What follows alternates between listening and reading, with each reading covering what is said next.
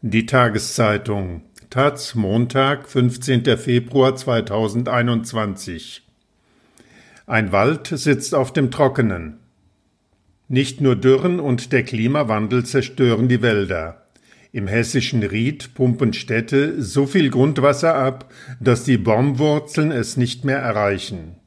Die schwarz-grüne Landesregierung bleibt weitgehend untätig. Aus dem Wald von Ulrike Focken. Die Erlen vertrockneten zuerst damals, Ende der 1970er Jahre. Zehn Jahre später starben die Buchen. Schließlich verdorrten die tiefwurzelnden Eichen. Heute sterben selbst die Birken ab, sagt Henner Gonnermann, pensionierter Leiter des Forstamts Groß-Gerau im hessischen Ried. Das sind ja Pionierbäume, sagt er am Telefon und meint damit, dass Birken auch auf den ödesten Sandflächen und in Mauerritzen wachsen. 1970 übernahm Gonnermann das Forstamt der Wälder um Groß-Gerau, eines von drei Forstämtern des hessischen Landesforstes im hessischen Ried. 30.000 Hektar Wald und Forst zählen noch heute zum hessischen Ried und der Name Ried verrät, dass es sich einst um moorige, matschige Wälder handelte. Deswegen wuchsen Erlen in Gonnermanns Wald, denn Erlen brauchen einen nassen Boden. Auf heutigen Fotos aus dem Gernsheimer Wald und dem Jägersburger Wald im hessischen Ried sieht man noch einzelne Fichten stehen. Mal eine Eiche, mal eine Kiefer unter denen sich strauchartig die amerikanische Traubenkirsche ausbreitet. Förster hassen und fürchten die amerikanische Traubenkirsche, die wie die Brombeerbüsche überall dort wuchert, wo der Wald krankt. Sie nehmen Baumschößlingen das Licht und graben der notwendigen Naturverjüngung, so nennt man die natürliche Vermehrung von Forstbestand, die ohne menschliches Eingreifen zum Beispiel durch Samenflug passiert, das Wasser ab. Die Fotos aus dem hessischen Ried erinnern an Aufnahmen von Brandrodungen im Amazonasgebiet. Zwei, drei Bäume, die Ödnis und Gestrüpp überragen. Die Wälder des hessischen Rieds vertrocknen. Ganz ohne Klimawandel und lange vor den drei Dürresommern seit 2018 zerbröseln den Förstern die Rinden der Buchen und Eichen unter den Händen. Der Standort hat sich komplett verändert, zum Schlechteren, sagt Förster Ralf Schepp, der das Forstamt Lampertheim für den Hessischen Forst im hessischen Ried mit rund 16.500 Hektar Wald leitet. Die alten Bäume seien in der Zerfallsphase, sterben also vor sich hin.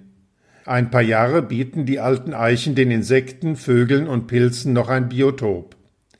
Die Verlierer sind alle Spechtarten, alle an Laubwälder gebundenen Vogel- und Fledermausarten und alle im Alt- und Totholz lebenden Insekten, sagt Schepp. Also all die Tierarten, die die Landesregierung laut Bundesnaturschutzgesetz und FFH-Richtlinie schützen muss. FFH bedeutet Flora-Fauna-Habitat. Die Richtlinie ist eines der höchsten europäischen Schutzgesetze für Tiere, Pflanzen und ihre Lebensräume. Förster Schepp beobachtet seit einiger Zeit Ziegenmelker und häufiger auch Wiedehopfe. Die beiden seltenen Vogelarten leben auf offenen, warmen Flächen. Schepp und die Forstleute pflanzen Zehntausende Kiefern, Hainbuchen, Stieleichen, setzen Birken in den Sand, um die Samen für einen Hochwald zu legen. Nur auf die natürliche Entwicklung will Schepp nicht setzen. Er hält nichts davon, alles in Ruhe zu lassen und die Natur selbst eine Lösung für den Wald ohne Wasser finden zu lassen. Wenn ich nix mache, habe ich hier Macchia, sagt Schepp, Kräuter und Sträucher wie auf den kargen Hängen am Mittelmeer. Laut Gesetz besteht ein Verschlechterungsverbot und Sanierungsgebot, wenn sich die Umstände in den Lebensräumen von bedrohten Tier- und Pflanzenarten ändern. Das Verwaltungsgericht Darmstadt hat auch bereits festgestellt, dass das Land Hessen eine Erhaltungspflicht hat für die FFH geschützten Eichenwälder im hessischen Ried. Doch schon 2013 stellten WissenschaftlerInnen der Nordwestdeutschen Forstlichen Versuchsanstalt fest, dass die potenziell geeigneten FFH-Eichenlebensräume in ihrer heutigen Flächenausdehnung nicht gehalten werden können. Förster Gonnermann schätzt, dass mittlerweile 10.000 Hektar vertrocknet sind. Aus den Tiefen seiner gesammelten Dokumente über die Wälder im hessischen Ried fischt er einen Artikel aus der Frankfurter Rundschau vom 3. Mai 1979. Überschrift Der langsame Tod der starken Bäume im Ried. Der Einstieg lautet Wasserentnahme und Wasserversorgung in Hessen sind zu einem großen Problem geworden und verlangen nach einer langfristigen Lösung. Im hessischen Ried ereignet sich das, was WissenschaftlerInnen das Anthropozän nennen, das menschengemachte Zeitalter. Menschen haben so lange Wald, Moore und Flüsse verändert, dass die Natur vergangen ist. Um fünf, zehn, 22 Meter ist der Grundwasserpegel im hessischen Ried seit den 1970er Jahren gefallen. 220 Millionen Kubikmeter Wasser spülen die Industrieanlagen aus den Wäldern im Rhein-Main-Gebiet und fließen in Küchen und Bädern in Frankfurt und Darmstadt aus den Hähnen. Das Problem Wald ohne Wasser im Ried ist den politisch Verantwortlichen in Hessen seit 45 Jahren bekannt. Die Eichen und Buchen vertrockneten schon damals, doch politisch schlugen sie sich mit nassen Kellern herum, also mit zu viel Wasser in den Wäldern des Rieds. In den 1970er und 1980er Jahren hatten die Gemeinden des Rieds in großem Stil Bauland verkauft. Die Leute bauten sich ein Haus, das nur so lange trocken blieb, wie der Grundwasserpegel niedrig war. In regenreichen Jahren stand dann das Grundwasser im Keller. Nach viel politischem Ärger, Klagen und Entschädigungen in Millionenhöhe halten die Wasserwerke den Grundwasserpegel nun unterhalb der Keller, unerreichbar für die Wurzeln von Eichen und Buchen. Zu trocken darf der Lehmboden im Ried jedoch auch nicht werden, sonst reißen die Wände in den Häusern. Die Wasserwerke pumpen deshalb pro Jahr 20 bis 33 Millionen Kubikmeter Wasser aus dem Rhein und verrieseln das Flusswasser in anderen Gegenden, damit es das Grundwasser anhebt. Damit kompensieren wir den Wasserstand gegen Risse in Gebäuden, sagt der zuständige Leiter der Abteilung Umwelt im Regierungspräsidium Darmstadt am Telefon. Auch davon hat der Wald nichts. Eine Berieselungsanlage für das FFH-Gebiet Gernsheimer Wald sei in Planung. Das ist die Anlage, die das Land Hessen schon 2018 geplant hatte, wie aus Sitzungsprotokollen des Umweltausschusses im Landtag hervorgeht. Die Berieselung war ein Ergebnis eines runden Tisches.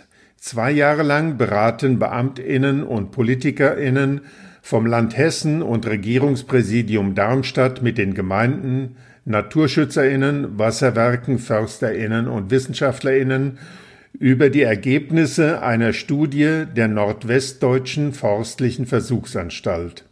In ungezählten Sitzungen suchen sie nach einer Strategie für die Wiedervernässung.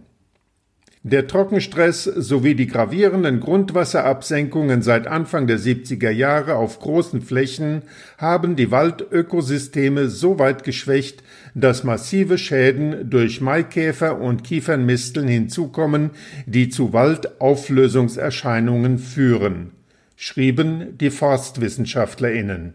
Ihr Fazit Ein geordneter Forstbetrieb ist vielerorts nicht mehr möglich. Im hessischen Ried prallt der Artentod an den Mittelstandsbauch.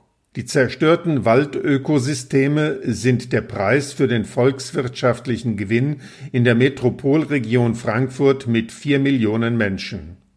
Bräsigkeit und den Swimmingpool im eigenen Garten will niemand freiwillig aufgeben, und die regierende CDU mit den Grünen will daran auch nicht rütteln.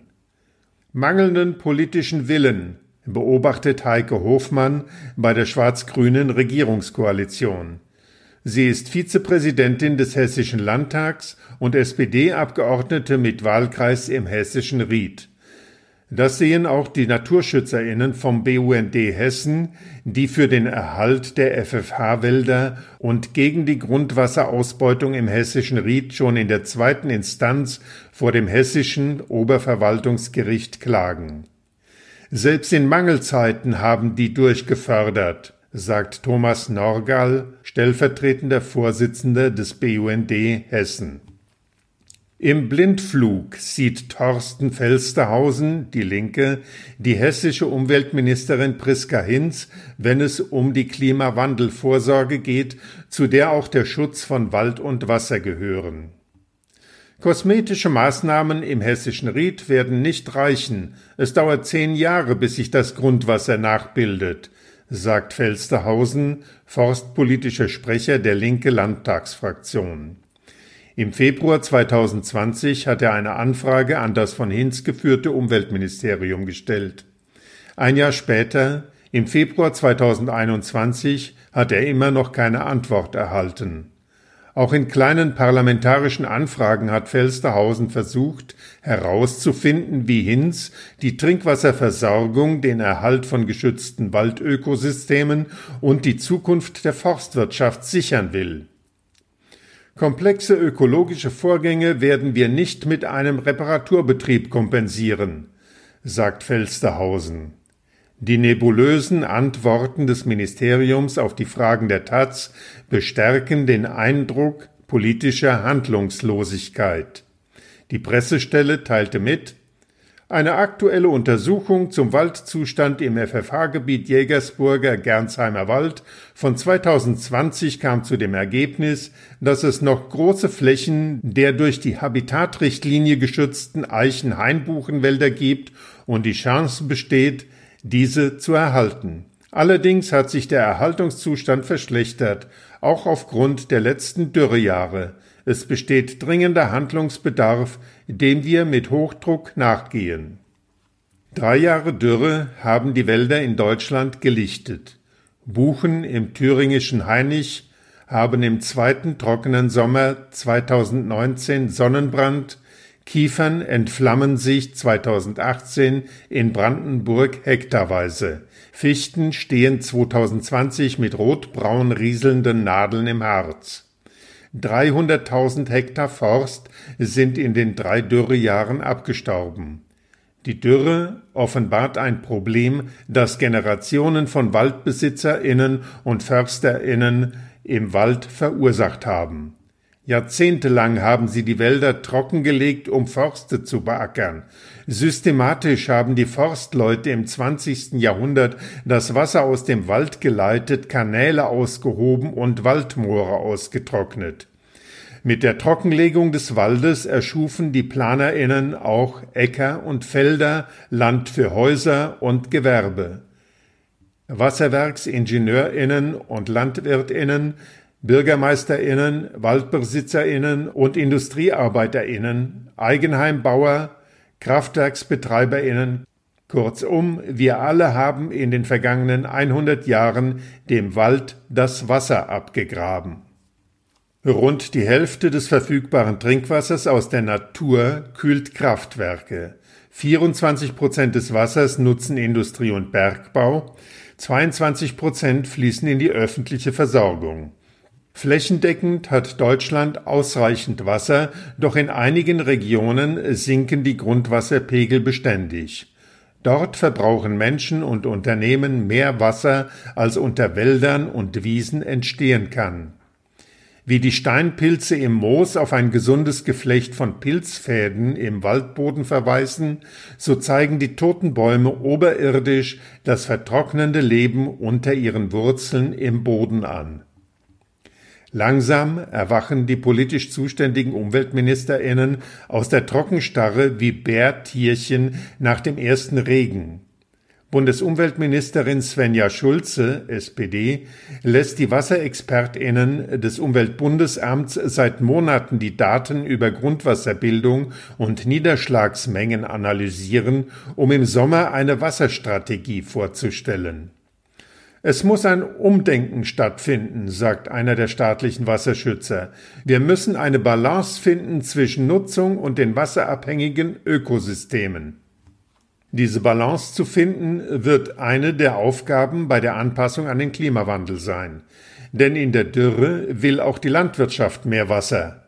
Bislang nutzen Landwirtinnen in Deutschland gerade mal 1,2 Prozent des Wassers, um Birnen, Äpfel oder Weinreben zu bewässern. Doch der Wasserdurst der Landwirtschaft wird größer werden, je heißer und trockener es in Deutschland wird. Erhöhte Grundwasserentnahmen für Bewässerung stehen in Konkurrenz mit Wasserentnahmen für Haushalte und Industrie sagt Petra Döll, Professorin für Hydrologie an der Goethe-Universität Frankfurt am Main. Nicht berücksichtigt werde dabei der Grundwasserbedarf der Natur. Jegliche Abnahme von Grundwasserspeicherung hat negative Auswirkungen für die nichtmenschlichen Lebewesen. Zuständig für die Gesetze des Wassers sind die Bundesländer. Sie wachen darüber, dass genügend sauberes Wasser aus allen Hähnen läuft, dass Flüsse in den ihnen amtlich zugedachten Betten fließen und das Grundwasser nicht in die Keller rauscht.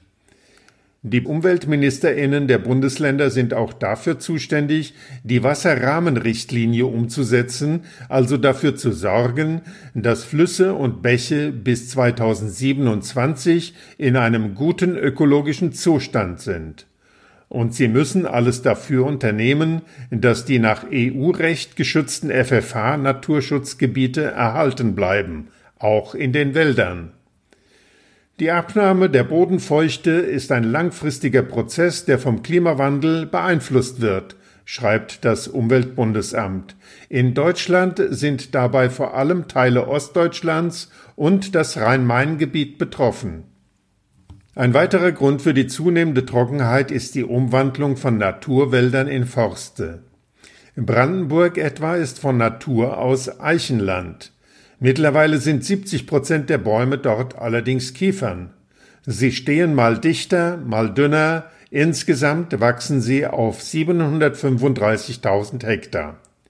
Stiel- und Traubeneichen würden südlich von Berlin die Wälder dominieren, wenn FörsterInnen sie in den vergangenen 80 Jahren gelassen hätten. Im Norden Berlins würden Rotbuchen kathedralenartige, kühle, feuchte Wälder bilden. In den wenigen natürlichen Wäldern Brandenburgs wächst zwischen Buchen und Eichen hier eine Hainbuche, da eine Winterlinde, auf dem Boden Sauerklee, Blaubeeren, Kräuter, Vogelbeerbäume beschatten den Waldrand. Je vielfältiger und artenreicher der Wald wächst, desto besser kann er mit einer extremen Trockenheit umgehen. Und auch ohne Dürre liefern naturnahe Wälder zuverlässige Ökosystemdienstleistungen. Sie filtern Schadstoffe aus der Luft, reinigen Regen, bilden Grundwasser, binden in Boden und Holz große Mengen CO2 und geben Sauerstoff. Die Grundwassereinspeisung unter Buchenwäldern ist drei bis fünfmal so groß wie unter Kiefernforsten, sagt Martin Flade, der das Biosphärenreservat Schorfheide-Kurin nördlich von Berlin leitet. Dort stehen die größten und ältesten Buchenwälder Brandenburgs und Flade arbeitet seit Jahren daran, dass sie wachsen. Buchen saugen Wasser nur zwischen Frühjahr und Herbst. Kiefern verbrauchen das ganze Jahr über Wasser. In den blattlosen Monaten rauscht der Regen im Buchenwald zu Boden und speist das Grundwasser. In Kiefern bleibt er Tropfen für Tropfen in den immergrünen Nadeln hängen und gelangt gar nicht erst ins Grundwasser. Seit rund zehn Jahren will die Landesregierung Brandenburg den Wald umbauen, also aus den Kiefernforsten Laubmischwälder machen. Eine der früheren SPD-Landesregierungen nahm sich vor, dass das Land 12.500 Hektar im Jahr umbaut. Das Ziel wurde nie erreicht, trotz 20 Millionen Euro Fördergeld für die privaten Waldbesitzerinnen und Pflanzaktionen der Landesförsterinnen. Der Landesforst hat in den letzten Jahren durchschnittlich 1500 Hektar umgebaut, teilt das von Umweltminister Axel Vogel, Bündnis 90 Die Grünen, geführte Ministerium im Februar 2021 mit. Gegen die Dürre und das Baumsterben in Forst und Wald hilft es natürlich, mehr Wasser im Wald zu halten. Die künstliche Entwässerung im Wald muss geschlossen werden, sagt Flade. Hört sich logisch an, doch die 470 Gräben, 265 Kilometer lang, leiten in der Schorfheide bis zu 25 Millionen Kubikmeter Wasser pro Jahr aus der Landschaft. Das hat das Öko-Institut für den NABU ermittelt. Der Grundwasserspiegel sank in der Schorfheide von 1980 bis zum Jahr 2000 zwischen 70 Zentimeter und 2,30 Meter ab. Kanäle und Drainagen zu verschließen ist in Brandenburg nicht leichter als in Hessen. Menschen wohnen und arbeiten auf dem trockengelegten Land. Also müssen sich die Waldumbauer auf das konzentrieren, was geht. Der neue Laubwald würde vor allem gut gedeihen, wo die angrenzenden Moore und Feuchtgebiete wieder vernässt sind, sagt Martin Flade. 3000 Hektar natürliches Moor, aufgeteilt in hunderte Parzellen, nässen noch in Brandenburg.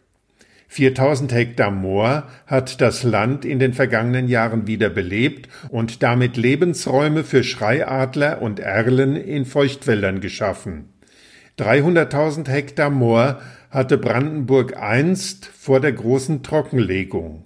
7000 Hektar ein, zwei Prozent nasse Torffläche können ein Anfang sein, die Dürre aus dem Wald zu holen.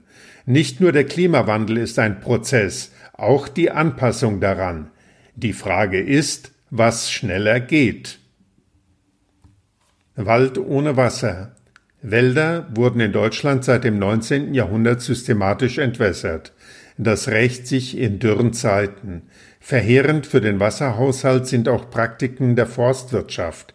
Das Öko-Institut hat den wissenschaftlichen Stand in einer Literaturstudie zum Wasserhaushalt und Waldbau für den NABU zusammengefasst. Erstens, Buchen leiten Regenwasser in den Boden. Um mehr Wasser im Boden zu halten, müssten FörsterInnen Buchen, Eichen und andere Laubbäume pflanzen statt Kiefern und Fichten. Fatal für den Wasserhaushalt sind auch die nordamerikanischen Douglasien oder Roteichen. Sie saugen viel Wasser. Zweitens. Geschlossene Kronendächer halten Feuchtigkeit. Löchrige Kronendächer in Fichtenforsten verdunsten 30 Prozent mehr Wasser als geschlossene. Buchen sind in durchforsteten Wäldern anfälliger für Trockenstress. Drittens Böden schützen. Ein lockerer, poröser Waldboden speichert Wasser. Forstmaschinen zerdrücken die Hohlräume und verdichten den Boden bis in tiefe Schichten. Da die Poren in Waldböden nicht wiederherstellbar sind, sollten so wenige Forststraßen wie möglich den Wald zerschneiden